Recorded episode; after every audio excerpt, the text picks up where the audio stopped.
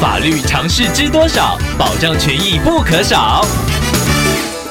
欢迎收听《法律知多少》时间，我们请到瑞银法律事务所律师郑瑞伦来为您解答法律上的疑惑。各位听众朋友，大家好，我是郑瑞伦律师。郑律师您好，听众朋友 Nami 透过官网留言板想要请问您，他到公园遛狗，突然看到有一群狗靠近，听众马上离开，但还是被对方的狗冲上来咬伤了。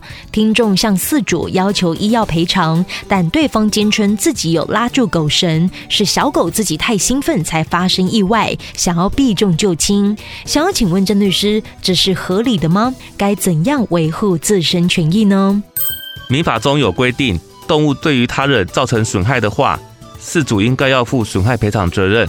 而且，动物保护法中也规定，饲主应该防止他所饲养的动物无故侵害他人的生命、身体、自由或者是财产。所以，饲主的狗咬伤其他人的时候，这名饲主本来就应该要赔偿伤者的医药费，与饲主有没有牵住狗绳子完全无关。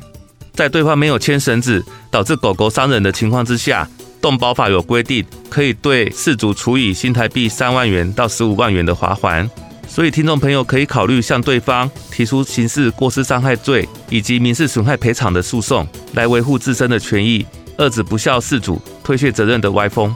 以上希望律师的回答可以帮助到听众朋友，谢谢。法律知多少？小小常识不可少，让您生活没烦恼。